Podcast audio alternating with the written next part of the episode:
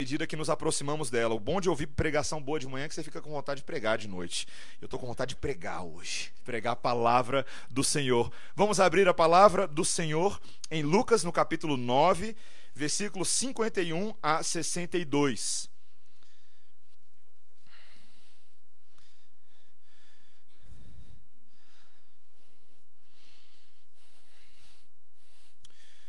Lucas capítulo 9, versículos 51 a 62. Nós estamos trabalhando, meus irmãos, essa sessão central da, do livro de Lucas, do Evangelho de Lucas, o qual temos trabalhado já há alguns meses nos cultos da noite. Nos cultos da manhã temos estudado o livro de Salmos. E nessa sessão nós estamos vendo o Senhor Jesus Cristo elucidando os vários aspectos da vida de discipulado cristão as demandas e aquilo que ele deseja para o seu povo, que eles entendam, que o povo de Deus entenda naquilo que devemos fazer, ser e ter para seguir o Senhor. E esse texto que nós vamos ler agora continua nessa mesma toada, versículos 51 a 62. Essa é a palavra do Senhor.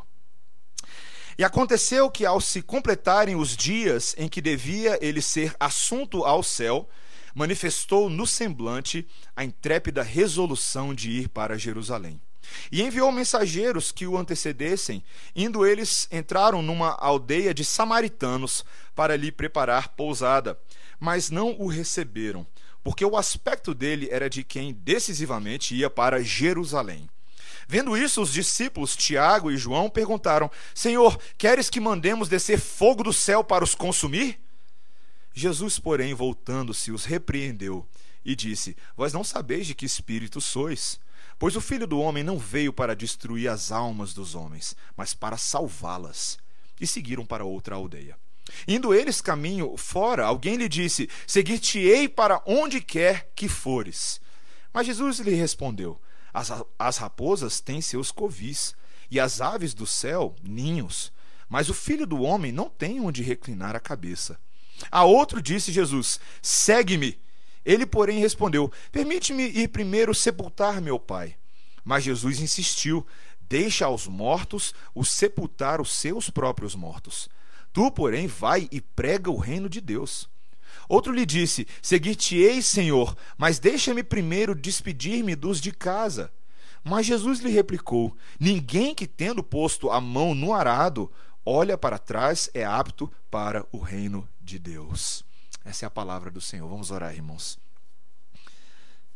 Senhor, obrigado por esse texto tão profundo, Senhor. Realidades que são às vezes tão distantes do nosso dia a dia, falam dos tempos de Jesus com seus discípulos, mas falam também dos tempos de Jesus com estes discípulos que se reúnem aqui hoje.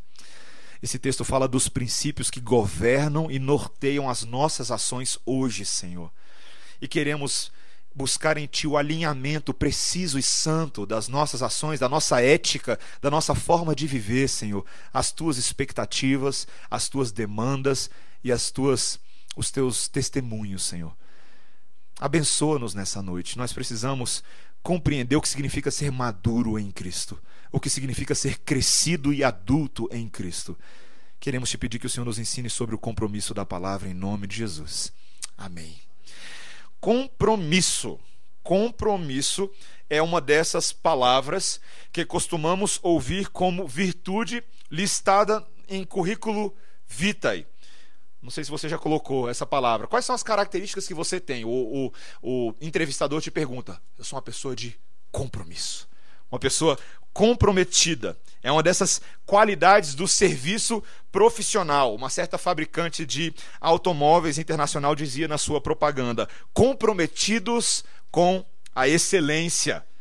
Atletas profissionais, homens de negócio, executivos, estão todos comprometidos com a sua ocupação. Quando eu vou uh, pregar em conferências de jovens, queridos, esse é um dos top três assuntos que o pessoal quer que eu pregue compromisso para jovens, jovens comprometidos. Parece que está todo mundo tendo problema nas suas igrejas com jovens descompromissados. E esse é o grande assunto. Geralmente é esse, é compromissos, é, namoro, como é que namora para valer, como santo e vira casamento, não esses namoros fumaças que tem por aí. E o outro eu esqueci qual que é, mas geralmente por aí. É nessa linha. É, tem, muito, tem muito assunto.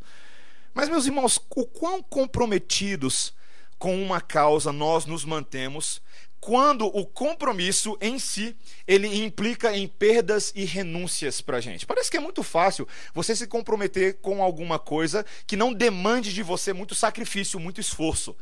Mas comprometer-se com coisas que necessariamente vão demandar de você sacrifício e esforço, perdas e renúncias, não é muito fácil.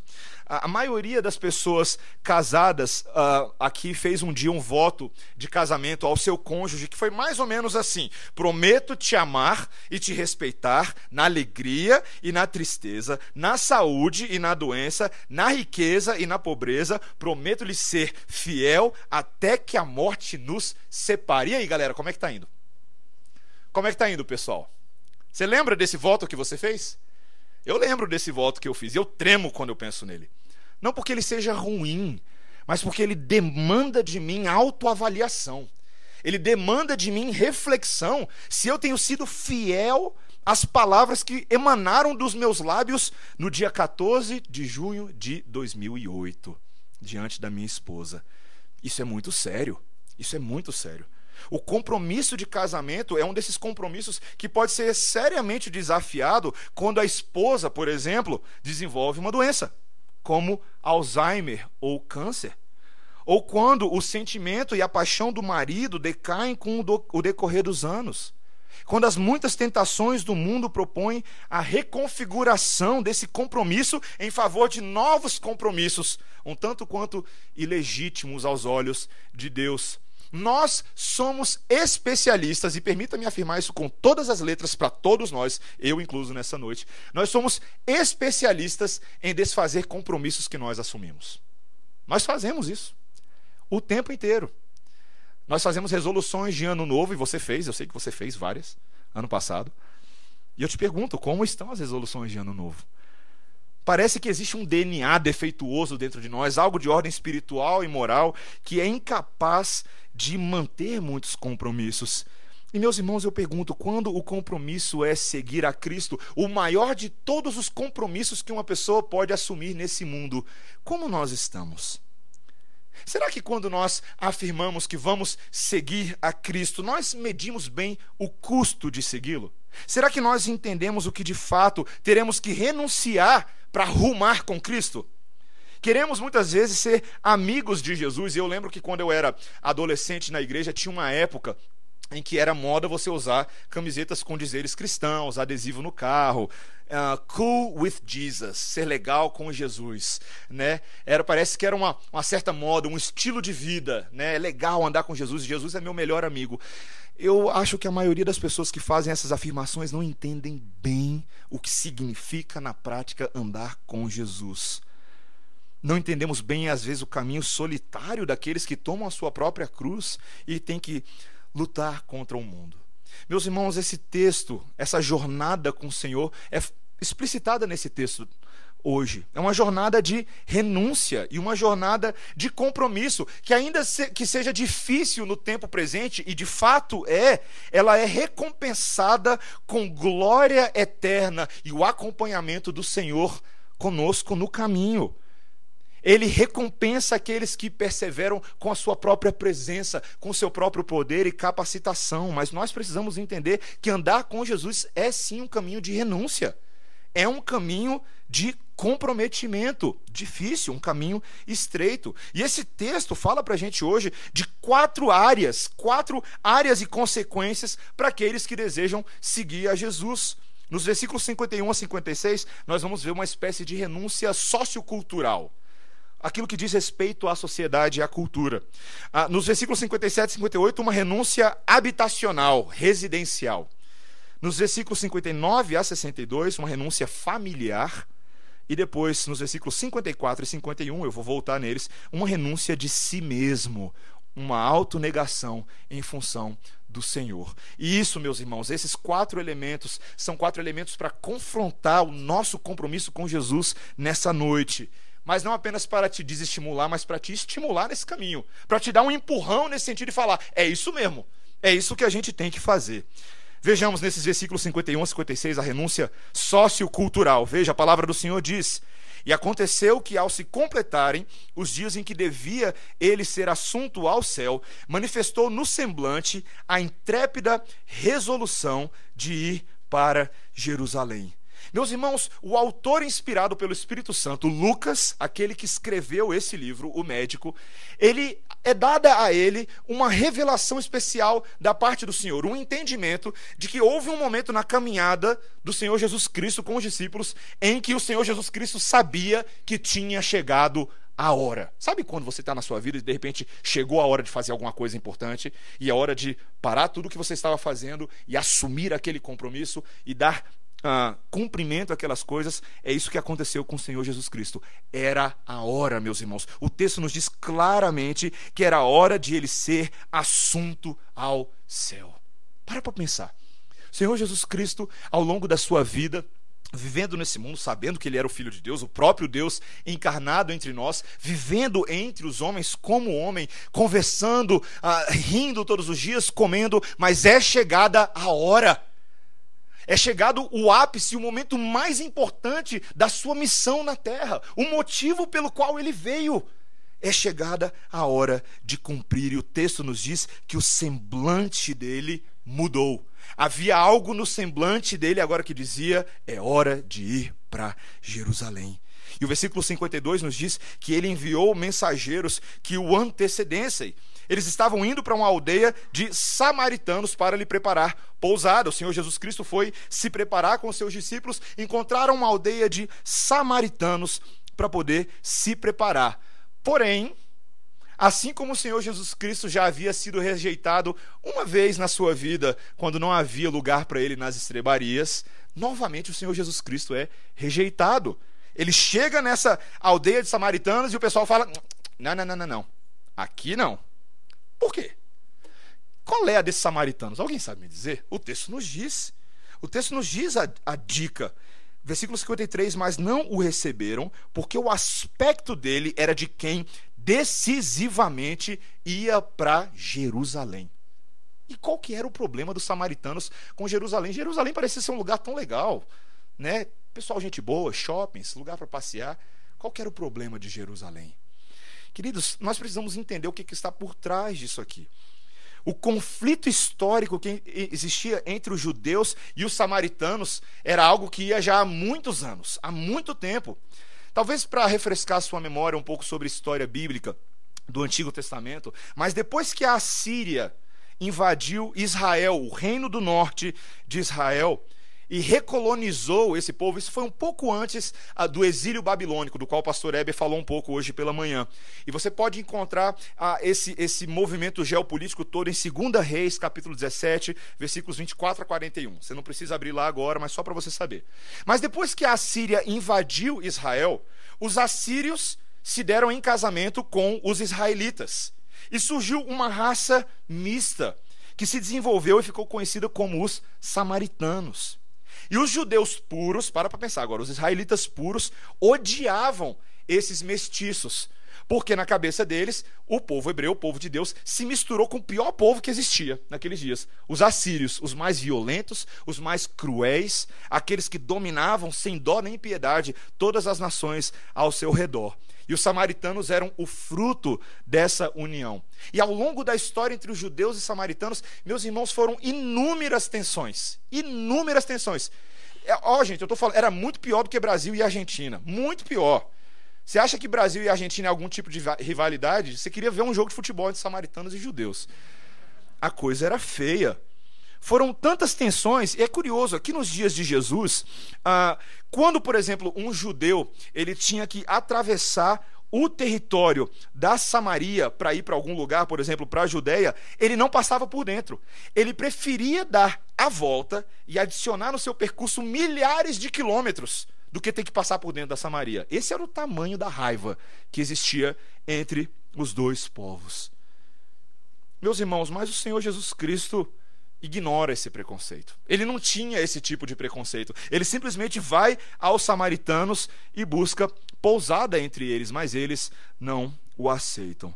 Meus irmãos, na discussão que o Senhor Jesus Cristo ah, teve com a mulher samaritana à beira do poço, lá em João 4, nós somos lembrados que as causas não eram apenas culturais, históricas, mas eram também religiosas. Os samaritanos decidiam adorar a Deus de uma forma e os judeus pensavam de outra forma, o local correto de adoração, aonde se devia adorar. E o Senhor Jesus Cristo agora está lidando com esse conflito cultural, social e religioso. Meus irmãos, pare para pensar quão tantas vezes a mensagem de Jesus foi rejeitada por causa de cultura por causa da associação que as pessoas faziam entre Jesus e os judeus. E os judeus não eram os mais queridinhos daqueles dias, não. O Senhor Jesus Cristo muitas vezes foi visto de lado, de rabo de olho, porque as pessoas não conseguiam aceitar o fato de que ele era um judeu. E o erro nisso tudo dos samaritanos, meus irmãos, e o erro que as pessoas no mundo cometem é pensar que o evangelho está preso a uma determinada cultura esquecendo-se do seu valor universal, atemporal, supracultural, ainda que ele se manifeste na cultura. A mensagem da cruz, ela vai ser rejeitada sim por causa dessas associações. E meus irmãos, nesse texto nós precisamos ser confortados. Porque é assim que acontece nos nossos dias também, não é verdade? Nós ouvimos, ah, eu lembro, uma vez conversando com um pastor no, nos Estados Unidos e ele falou uma coisa muito interessante. Ele tinha ido trabalhar já nos Estados Unidos há muitos anos. Ah, e ele, ah, como pastor, né? E ele falou que no início foi muito difícil, porque ele não foi trabalhar com os brasileiros, ele foi trabalhar com os americanos. Ah, e naquele primeiro momento, ah, os americanos o receberam bem, mas tinha um pouco de dificuldade em ser pastoreados por um brasileiro. Ele contou essa história uma vez pra gente. Era difícil para eles dissociarem o evangelho da forma como eles estavam acostumados com o evangelho, a forma americana do evangelho. Chegar um brasileiro lá com sotaque marrom, assim, em inglês, sabe? Não era muito fácil para eles. E nós fazemos isso o tempo inteiro. Nos Estados Unidos, uma das discussões que nós observamos que acontece é a dificuldade, por exemplo, e talvez você já tenha ouvido falar disso, que a comunidade negra, a comunidade afro-americana, tem de aceitar qualquer proposta de teologia reformada. Historicamente, eles têm uma dificuldade muito grande. Sabe por quê? Porque eles chamam teologia reformada de teologia branca teologia dos brancos teologia dos europeus, não é uma teologia para gente. Como se a teologia fosse uma coisa presa às etnias. Meus irmãos, isso causa muita rejeição entre as pessoas. E nós precisamos reconhecer isso. Esse texto está nos dizendo: olha, não estranhe quando no mundo as pessoas fizerem esse tipo de separação. Quando as pessoas tiverem dificuldade com o evangelho e a cultura, porque os homens são preconceituosos. Outro dia eu ouvi alguém falando assim: nossa, eu dou glória a Deus, porque no Brasil a gente não tem racismo. Como é que é? Qual é o país que você mora? Não quer dizer que se a gente politicamente correto não emite os nossos juízos com os lábios, que o nosso coração e a nossa mente trame coisas malvadas e perversas contra aqueles que nós não aceitamos muito. E tantas vezes o Senhor Jesus Cristo teve que lidar com isso. Paulo teve que lidar com isso, o apóstolo. Você lembra quantas cartas, quantos textos ele escreveu para tentar resolver o problema entre judeus e gentios? O grande problema é: esse povo não se aceitava. Esse povo não conseguia congregar junto, mas Paulo falava: o evangelho da reconciliação eterna deve ser também o evangelho da reconciliação racial, cultural. Meus irmãos, sejamos honestos aqui para confrontar os nossos próprios pecados. Eu não estou chamando ninguém de racista aqui hoje à noite, mas avalie-se. Olhe para o seu coração. Será que tantas vezes nós não temos realizado a obra do reino de Deus porque as barreiras culturais, as barreiras sociais que se levantam são muito maiores para nós e muito mais importantes do que o nosso chamado de pregar o evangelho a toda criatura, a todas as pessoas, a tempo e fora de tempo? O Senhor Jesus Cristo lidou com essa rejeição. E veja como os discípulos dele reagiram. Meus irmãos, olha que reação. Versículo 54. Vendo isso, os discípulos Tiago e João perguntaram: Senhor, queres que mandemos descer fogo do céu para os consumir? Rapaz. Que reação dos discípulos. Talvez ah, motivados um pouquinho com o encontro com Elias no Monte da Transfiguração alguns dias antes, que mandou descer fogo do céu sobre os profetas de Baal, você lembra? Talvez eles ficaram empolgados. Agora é a nossa vez. Tá! Vamos queimar todo mundo. Mas não era isso que o Senhor Jesus queria. O Senhor Jesus Cristo queria que nesse momento eles aprendessem a lidar com as dificuldades do tempo presente. Nós precisamos reconhecer que o Evangelho muitas vezes implica para nós uma renúncia da nossa aceitação cultural, social. Tantos de vocês conversam comigo, alguns jovens às vezes vêm perguntar, pastor, eu não sei como evangelizar lá na universidade. Por quê? Porque o pessoal parece que rejeita ah, por causa da, dessa cultura do evangelho e da cultura dos dias. Você fala, ó, oh, gente, é assim mesmo. Faz parte do desafio. É complicado mesmo. E nós precisamos entender que isso faz parte da nossa caminhada com o Senhor. Mas não para por aí. Veja no versículo 57, não era apenas uma rejeição social e cultural, mas outros tipos de renúncias deviam ser contemplados. Indo eles caminho fora, versículo 57, alguém lhe disse: Seguir-te-ei para onde quer que fores. Mas Jesus lhe respondeu: As raposas têm seus covis e as aves do céu ninhos, mas o filho do homem não tem onde reclinar a cabeça. No meio dessa história toda, de repente, aparece alguém bem animado. Não sei, parece um jovem aqui, né? Alguém bem animado. Senhor, eu, for, eu vou com o Senhor por onde quer que o Senhor for. Tô dentro. Coloca meu nome na lista que amanhã estamos aí firme e forte. Essa pessoa está comprometida. Isso me faz lembrar alguns dos jovens, muitas vezes, quando eles ouvem ah, uma pregação ou entram em contato com teologia reformada pela primeira vez, e eles acham que Deus está na hora chamando eles para ser pastor, na hora. Né? Aprendeu Calvino, agora eu vou ser pastor, agora, nesse momento, e quer ir para o seminário. Outro dia eu lembro, um rapaz que era relativamente novo convertido, não no nosso contexto, veio conversar comigo, tinha acabado de conhecer a, a teologia numa perspectiva mais reformada, e ele falou: Ai, eu, rapaz, eu tenho um chamado para ser pastor. Empolgado, animado.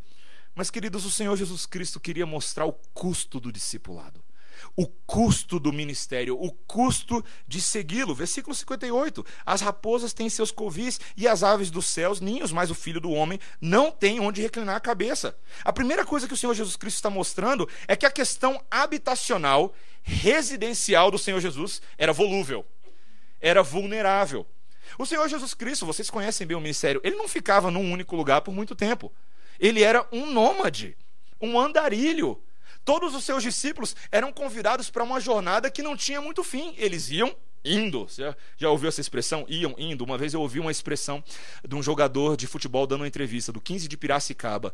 O, o, o repórter perguntou para ele: Como é que você fez aquele gol? Ele disse: Rapaz, eu nem sei. Eu driblei um, eu driblei outro. Aí eu tirei o goleiro, chutei a bola, a bola foi indo, foi indo, foi indo e iu. E o, o repórter ficou sem saber. Iu? Ele é iu. Era o caminho do Senhor Jesus. Era o que ele fazia. Ele ia indo. Esse era o percurso. Os seus discípulos foram convocados quando o Senhor Jesus Cristo os chamou a saírem de onde estavam e segui-lo. Vocês são pescadores aqui nessa colônia de pescadores? Ótimos. Mas saiam, ótimo, mas saiam daqui. Eu vos farei pescadores de homem. Levi estava sentado na coletoria. O Senhor Jesus Cristo vira para ele e fala: "Segue-me". E ele vai embora. Era assim que funcionava com o Senhor Jesus. Meus irmãos, o Senhor não possuía residência fixa. E nós precisamos entender que tantas vezes o ministério demanda isso dos seus ministros. Quando falamos sobre pastores, sobre missionários, sobre, sobre aqueles que são vocacionados pelo Senhor para ir e levar o evangelho a curta distância, média distância e longa distância. Meus irmãos, o que pode impedir que esse ministério aconteça é um amor demasiado pelo seu próprio lar. E como nós gostamos da nossa própria casa, não é verdade? Nós gostamos da nossa casinha, do nosso conforto, do nosso Netflix, mas o Evangelho confronta todas essas coisas.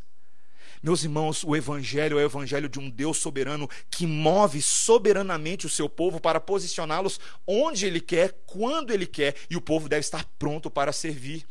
Quando na igreja de Atos nós vemos a história de uma igreja que foi perseguida em tantos momentos, de uma igreja que foi aflita pela perseguição dos judeus, e eu te pergunto, por que, que eles estavam sendo perseguidos? Você sabe qual é a resposta? Porque Deus queria. A perseguição que foi enviada sobre a igreja foi o método divino para espalhar esse povo que queria ficar tudo juntinho, cantando cumbaiá o dia inteiro. O Senhor Jesus Cristo desejava que homens e mulheres se espalhassem e fossem em nome do Senhor, plantando igrejas em todos os lugares, evangelizando, compartilhando a palavra e pregando o evangelho do reino. Esse é o chamado do povo de Deus. Meus irmãos, nós os que pertencemos ao Senhor, não temos um lar nosso nesse mundo. O nosso lar é de outra esfera, é de outra pátria, é de outra dimensão. As moradas preparadas pelo Senhor Jesus Cristo para o seu povo não são moradas no Lago Sul, não são moradas na Ceilândia, não são moradas nos Estados Unidos e todo mundo quer viajar para ver o Mickey. São moradas de outra esfera. E, portanto, nesse mundo, nós somos peregrinos, andarilhos, levando a palavra do Senhor aonde Ele quiser nos plantar. Isso significa também, meus irmãos, que não tem apenas a ver com a nossa geografia física, mas tem uma ideia muito interessante aqui. Veja, o Senhor Jesus Cristo fala nesse verso, verso 58: As raposas têm seus covis, as aves do céu ninhos, mas o filho do homem não tem onde reclinar a cabeça. A ideia de que não há, não há espaço para a mensagem de Deus ser confortavelmente acomodada nesse mundo. Sabe, meus irmãos, um dos nossos problemas é que tantas vezes nós temos a expectativa de que o evangelho, a mensagem do cristianismo, a mensagem que tem Cristo como foco, ela seja facilmente acomodada nesse mundo. Que todas as religiões tenham seu espaço, que nós tenhamos também, que nós sejamos acomodados, que cada um tenha a sua casinha, mas exigir isso do evangelho é muito complicado. Sabe por quê? Porque no crivo do evangelho, meus irmãos, ninguém passa. A mensagem do Evangelho, que são boas novas de alegria, são anunciadas à luz das más novas. As más novas de que todos neste mundo estão sob o jugo do pecado e da escravidão e da morte. E por isso essa mensagem não pode ser facilmente acomodada nesse mundo. É muito difícil acomodar essa mensagem. Ela é espinhenta em tantos sentidos ela incomoda as pessoas. E mais uma vez, isso deve confortar a mim e a você, isso deve nos encorajar. Tantas vezes, quando nós estamos envolvidos com evangelização, e temos conversado cada vez mais sobre isso, como, como pregar a palavra aos nossos familiares, aos nossos amigos, aos nossos colegas, nós temos a expectativa de que eles recebam bem a mensagem do evangelho, as boas novas. Mas como receber bem o homem natural quando você diz para ele, você está morto nos seus delitos e pecados? Como receber bem a mensagem de que você precisa de mudança? Do jeito como tá, não tá bom. Você precisa de Deus e Deus quer te transformar por completo cada uma das áreas da sua vida. É muito radical. É muito radical. Mas essa é a mensagem que nos transformou e essa é a mensagem de vida. Esse jovem empolgado, esse rapaz empolgado, possivelmente, não entendia exatamente essa não acomodação do evangelho no mundo, uma renúncia habitacional e residencial nesse mundo. Mas é a mensagem que transforma. E eu pergunto para vocês, meus irmãos, pergunto para mim também: será que nós estamos prontos para essas movimentações geográficas do Senhor sobre nós? Esse chamado de servi-lo aonde ele nos enviar quando ele nos enviar. Sabe, eu, eu já conversei com algumas pessoas que dizem: Pastor, é tão difícil quando eu mudei de cidade. Eu perdi tudo o que eu tinha. Eu tinha minha família, eu tinha minha venda, eu vendia os meus pães de queijo, meus bolos. Eu tinha os meus amigos, as pessoas que se importavam comigo. Mas quando eu vim para Brasília, esses candangos são frios. Esses candangos não sabem se relacionar. Eles são, sabe, ninguém na minha vizinhança bate na minha porta, ninguém vem pedir uma, uma xícara para mim, alguma coisa do tipo, parece que eu não tenho comunidade. E sabe, meus irmãos, eu lembro, quando eu e minha esposa nos mudamos também, foi um pouco difícil no início. Mas nós somos lembrados que estamos aqui porque Deus nos trouxe. Você acha que foi o seu emprego? Você acha que foi a sua repartição? Que foi alguma coisa? Você, deixa eu falar uma coisa para você. Você sabe por que você está aqui hoje à noite? Porque Deus te trouxe aqui. A nossa geografia é coordenada e operacionalizada pelo nosso Deus.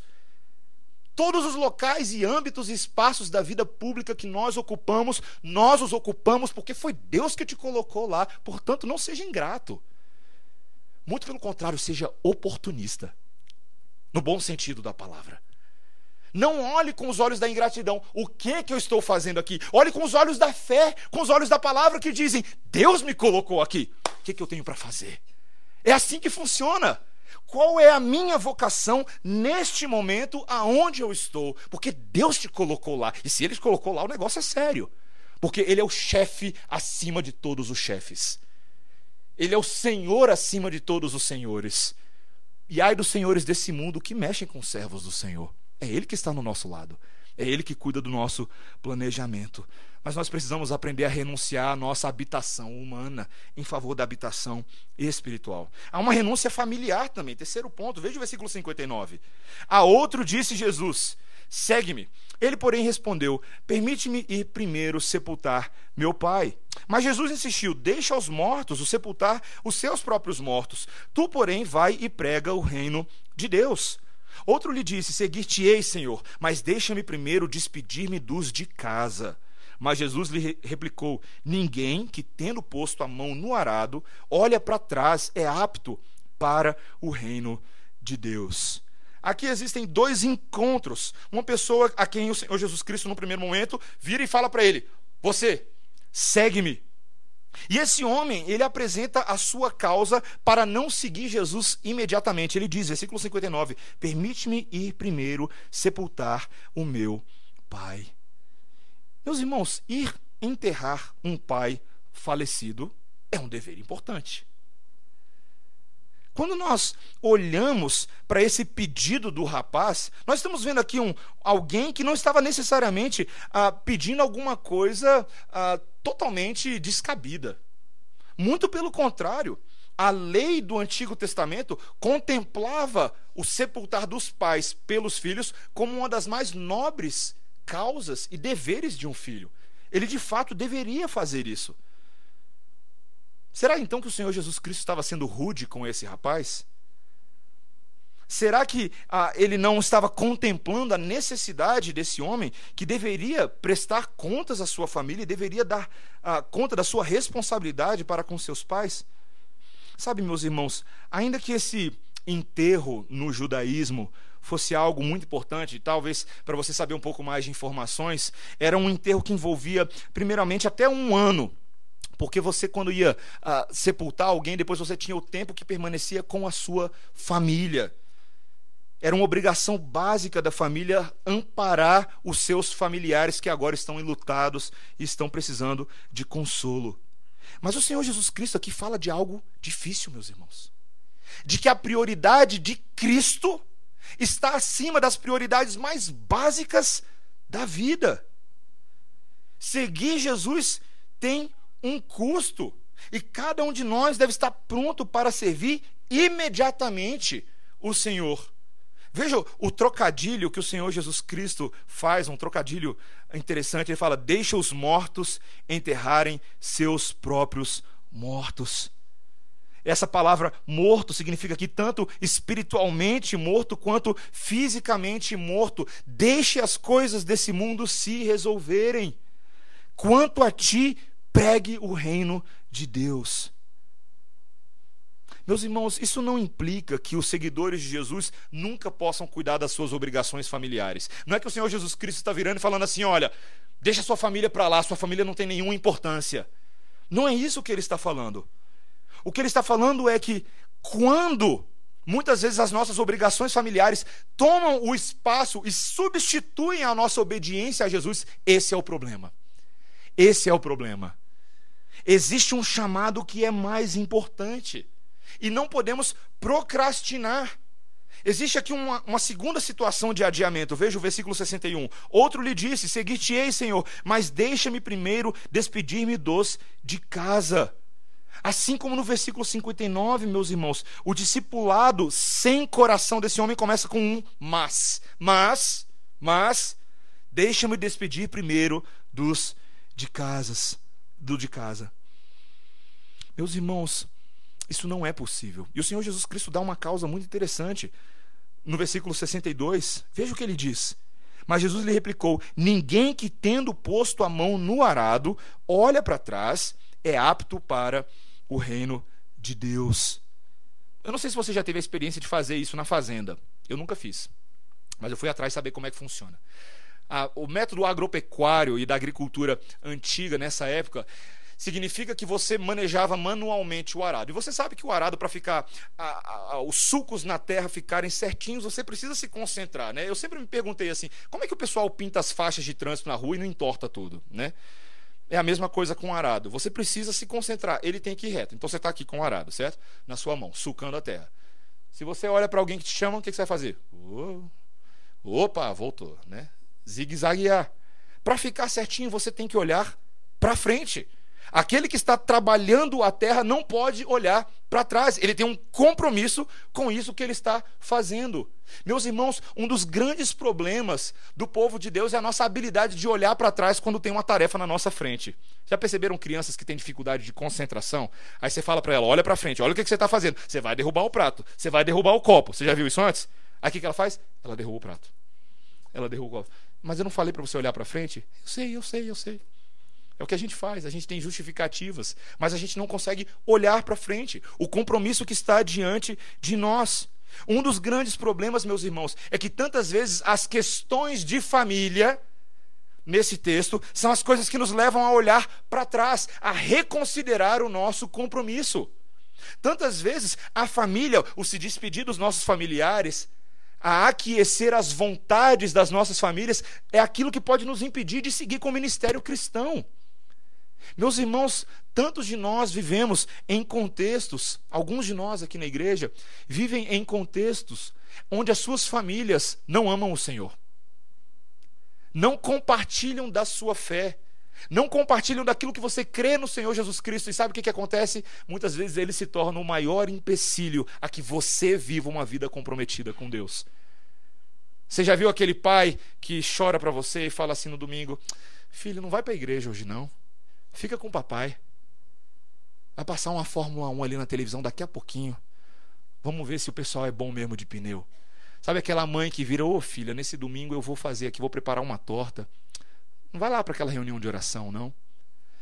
Pais que não entendem aquilo que a gente faz aqui. Irmãos que tantas vezes, quando você convida para vir para a igreja, não quer saber de vir para a igreja, não, quer assistir cinema, Guardiões da Galáxia, qualquer coisa que está aí no, em cartaz. Por quê? Porque não entendem aquilo que nós possuímos aqui. Não apenas no dia do Senhor, mas todas as nossas responsabilidades que temos espirituais para com Deus ao longo da semana. Eu lembro de ouvir uma vez uma história. Eu, eu ainda era adolescente, eu ouvi essa história de um pastor que foi pregar numa conferência missionária jovem. História de uma mãe que impedia a sua filha de ler a Bíblia. E olha que interessante.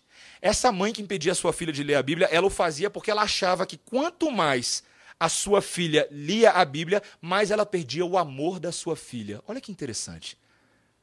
Como isso é possível? Eu não sei exatamente como essa menina vivia, mas fato é que a mãe sentia que ela estava numa competição de afetos. De que ou essa filha amava mais a Deus ou ela amava mais a mãe. E sabe de uma coisa, queridos? O Senhor Jesus Cristo falou isso com todas as letras. Isso acontece. A mensagem do Evangelho tantas vezes traz espada para dentro da própria casa. Especialmente quando, no afã de amar os nossos pais, de honrá-los, nós nos esquecemos que mais importa honrar a Deus e amar a Deus sobre todas as coisas. E, meus irmãos, há momentos sim que nós precisamos fazer escolhas, decisões difíceis. Amar mais a Deus ou aos pais? Eu espero que a maioria das nossas decisões de vida não envolvam fazer essa escolha, mas tem momentos que isso é inevitável. Inevitável. E você precisa entender que se o ministério está diante de você, se a vocação do Senhor está diante de você, você não pode olhar para trás. Você precisa seguir a voz do Senhor na palavra, fazer aquilo que ele te ordena. Meus irmãos, com o Senhor Jesus Cristo não existe compromisso parcial, apenas compromisso integral.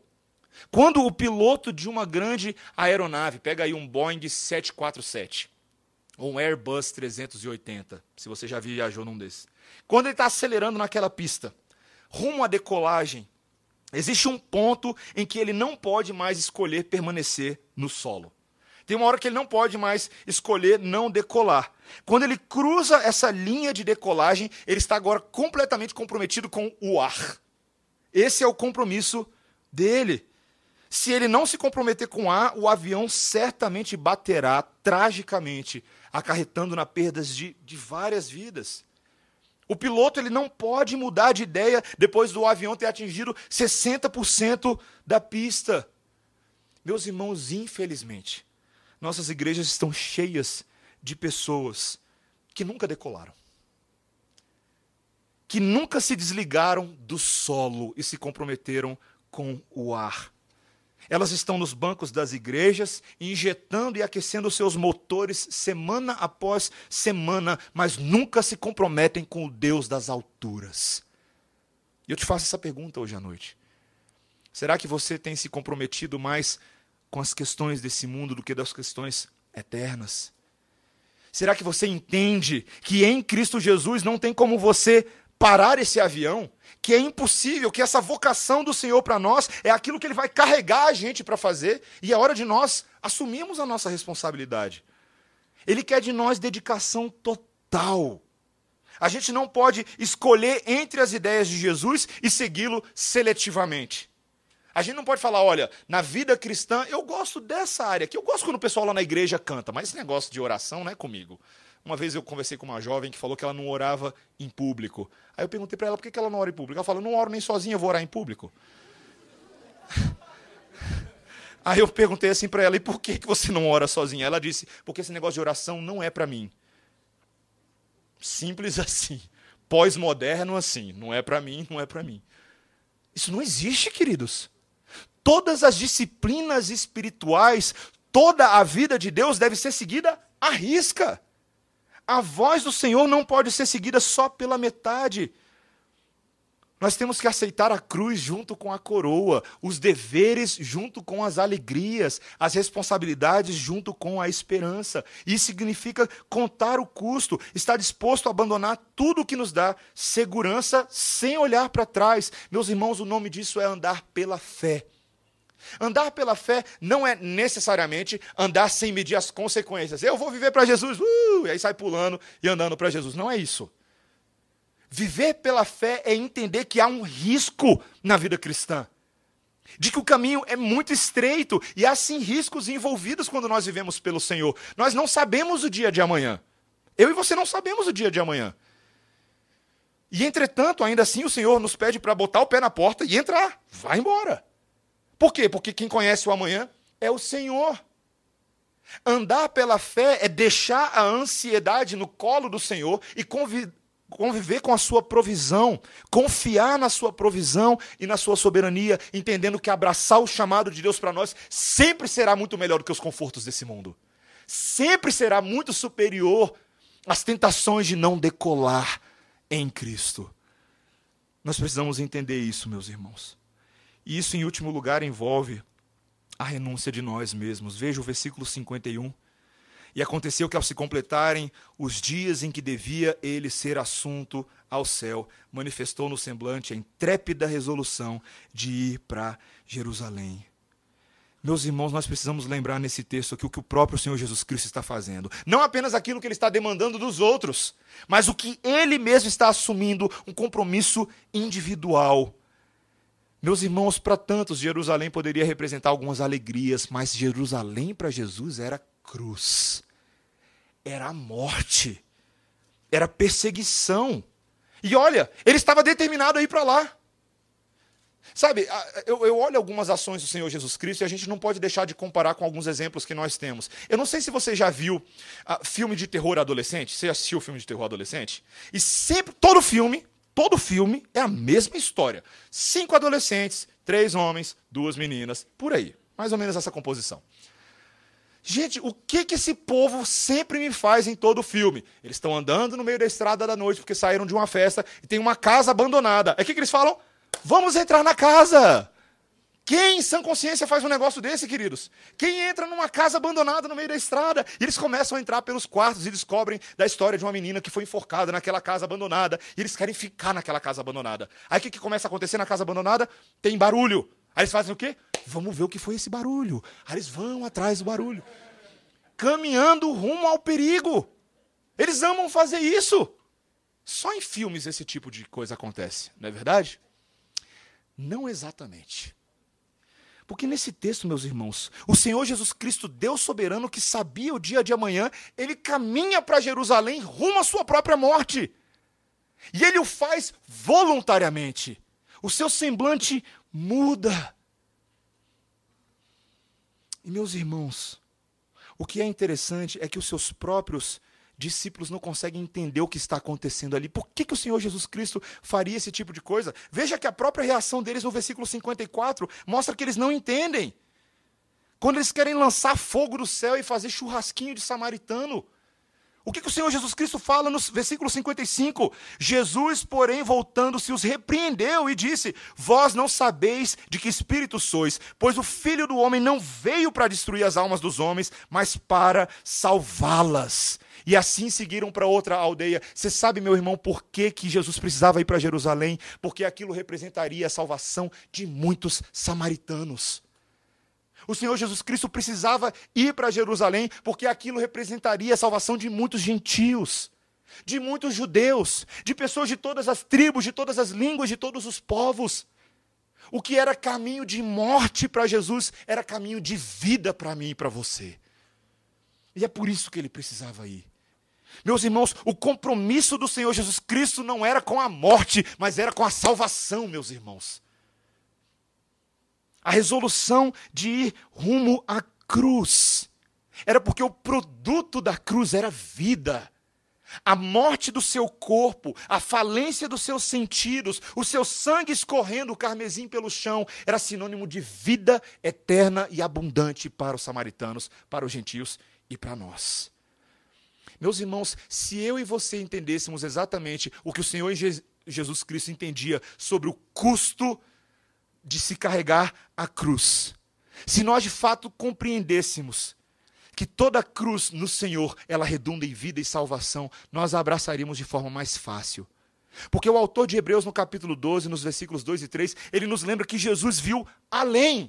Que Jesus não via apenas a cruz, que era um caminho de vale necessário, mas ele via o produto daquilo a salvação de muitos. Ele troca essa ignomínia da cruz pela alegria que lhe está proposta logo adiante.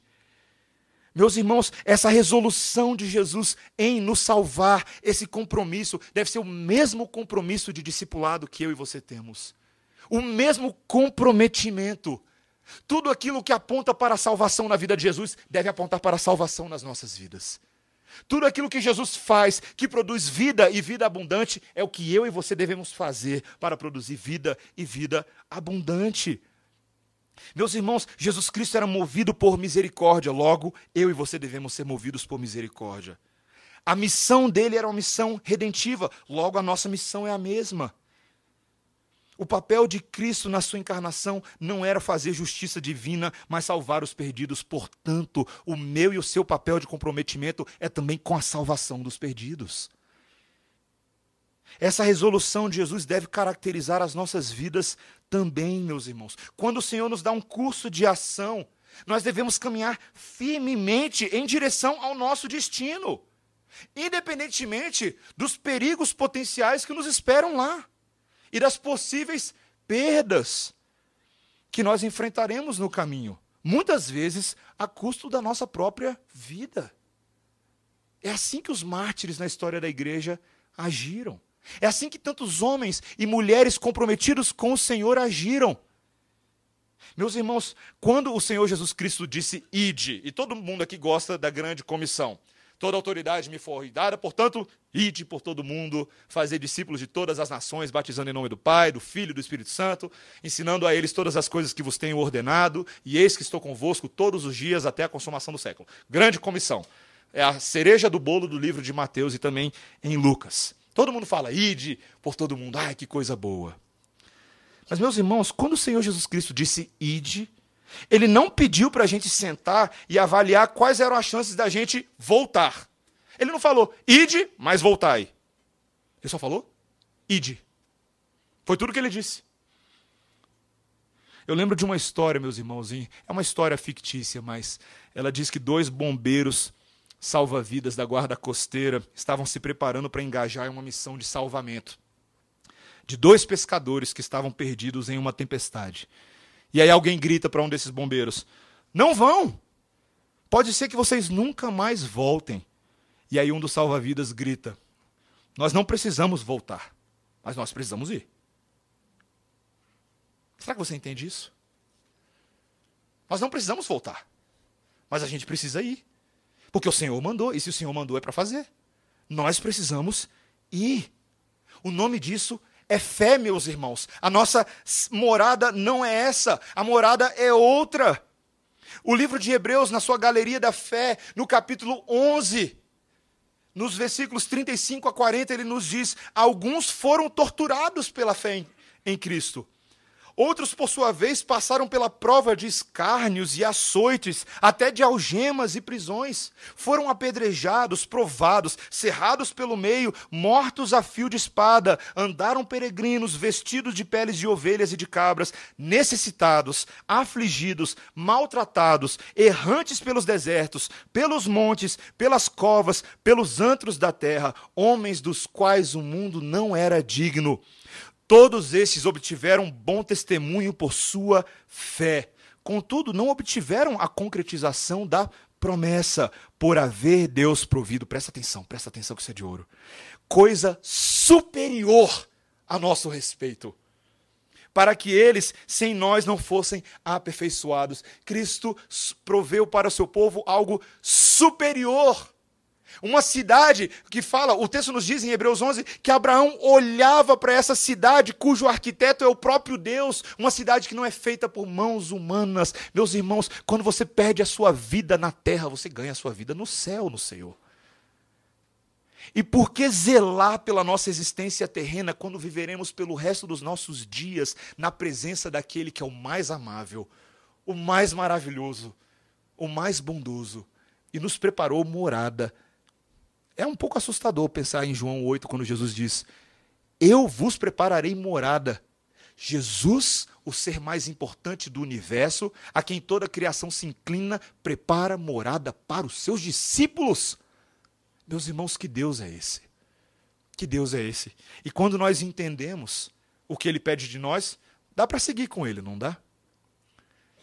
Dá para ir até as últimas consequências com Jesus, porque o galardão final provido por Ele é dele mesmo.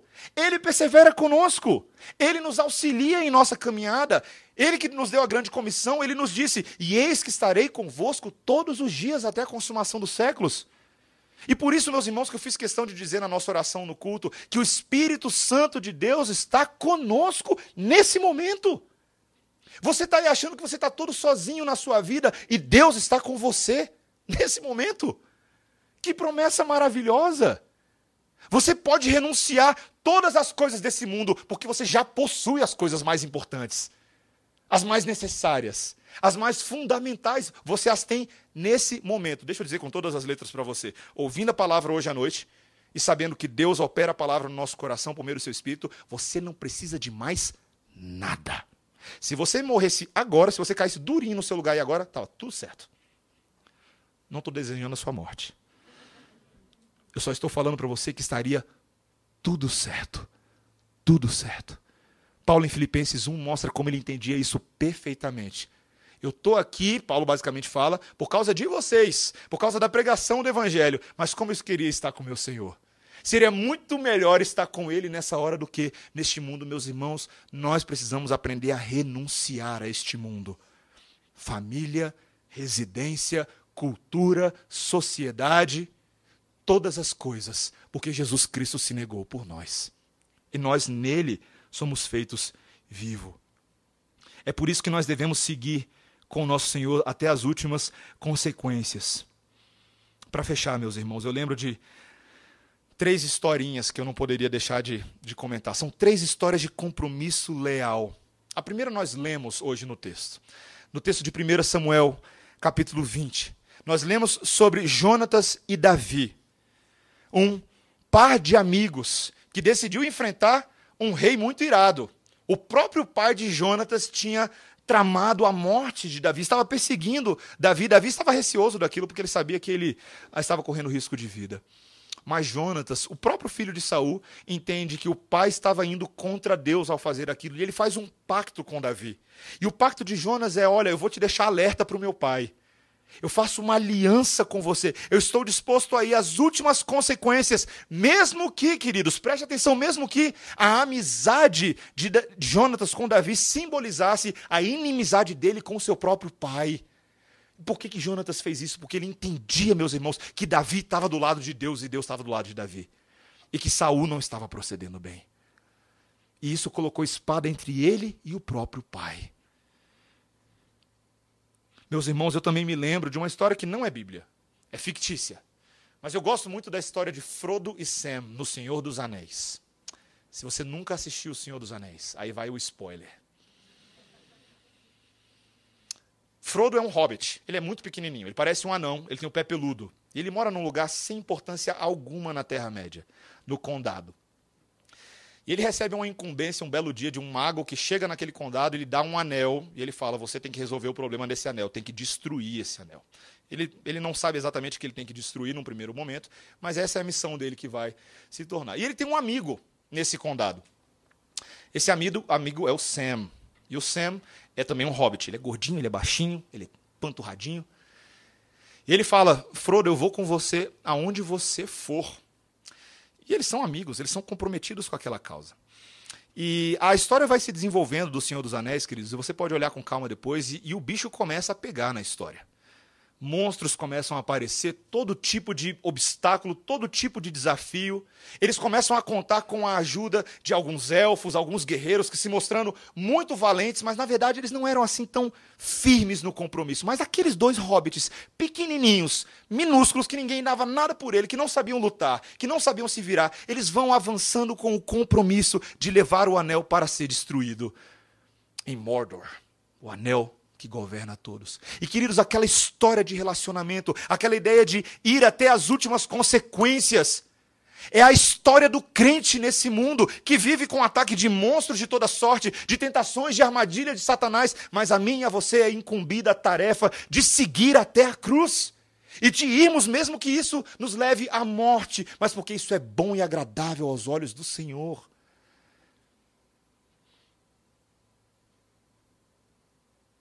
Pedro tinha feito essa promessa para o Senhor Jesus Cristo, você lembra? Ele fez a promessa de que ele seguiria o Senhor por onde ele fosse. Ele afirmou isso e o Senhor Jesus Cristo o alertou: Você não vai dar conta. Você vai me negar três vezes. E o galo vai cantar e você vai lembrar disso. Pedro provavelmente pensou: Eu não vou fazer isso, eu, eu sou firme. E Pedro o apóstolo, o discípulo mais próximo do Senhor naquele momento, o braço direito do Senhor, traiu a sua confiança.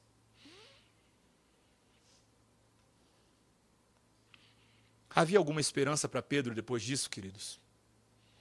Havia. O Senhor restituiu a comunhão. E sabe por que, que o Senhor Jesus Cristo, depois de ressuscitado, restituiu Pedro ao grupo dos apóstolos? Por causa dos votos de casamento do Senhor Jesus Cristo pela sua noiva.